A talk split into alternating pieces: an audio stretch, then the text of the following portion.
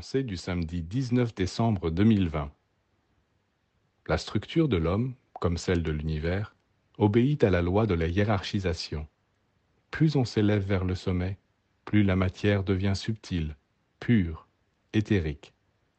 Pour obtenir les particules de cette matière éthérique, il faut donc s'élever, et nous le pouvons, car de même qu'il nous a donné les moyens d'avoir prise sur les régions denses de la matière, le Seigneur nous a aussi donné les moyens d'atteindre ces régions subtiles. La prière est un de ces moyens. Par la prière, nous pouvons parvenir jusque dans le monde de la pure lumière, où le Seigneur a placé les plus grands trésors. À tous ces trésors, nous pouvons puiser. Du moment que nous avons pu nous hisser jusque là-haut, tout est à notre disposition et nous avons le droit de nous servir.